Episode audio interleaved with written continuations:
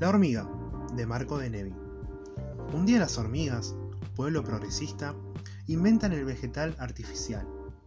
Es una popilla fría y con sabor a hojalata, pero al menos las releva de la necesidad de salir fuera de los hormigueros en procura de vegetales naturales. Así, se salvan del fuego, del veneno, de las nubes insecticidas. Como el número de las hormigas es una cifra que tiende constantemente a crecer, al cabo de un tiempo hay tantas hormigas bajo tierra que es preciso ampliar los hormigueros.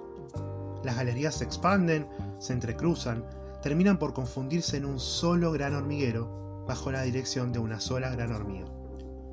Por las dudas, las salidas al exterior son tapiadas a cal y canto. Se suceden las generaciones.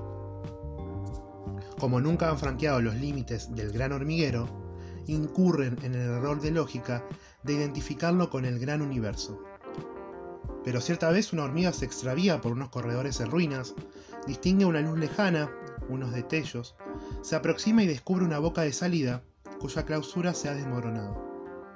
Con el corazón palpitante, la hormiga sale a la superficie de la tierra. Ve un mañana, ve un jardín, ve tallos, hojas, yemas, brotes, pétalos, estambres de rocío. Ve una rosa amarilla, todos sus instintos despiertan bruscamente. Se abalanza sobre las plantas y empieza a talar, a cortar y a comer. Se da un atracón. Después, relamiéndose, decide volver al gran hormiguero con la noticia. Busca a sus hermanas, trata de explicarles lo que ha visto, grita, arriba, luz, jardín, hojas, verdes, flores.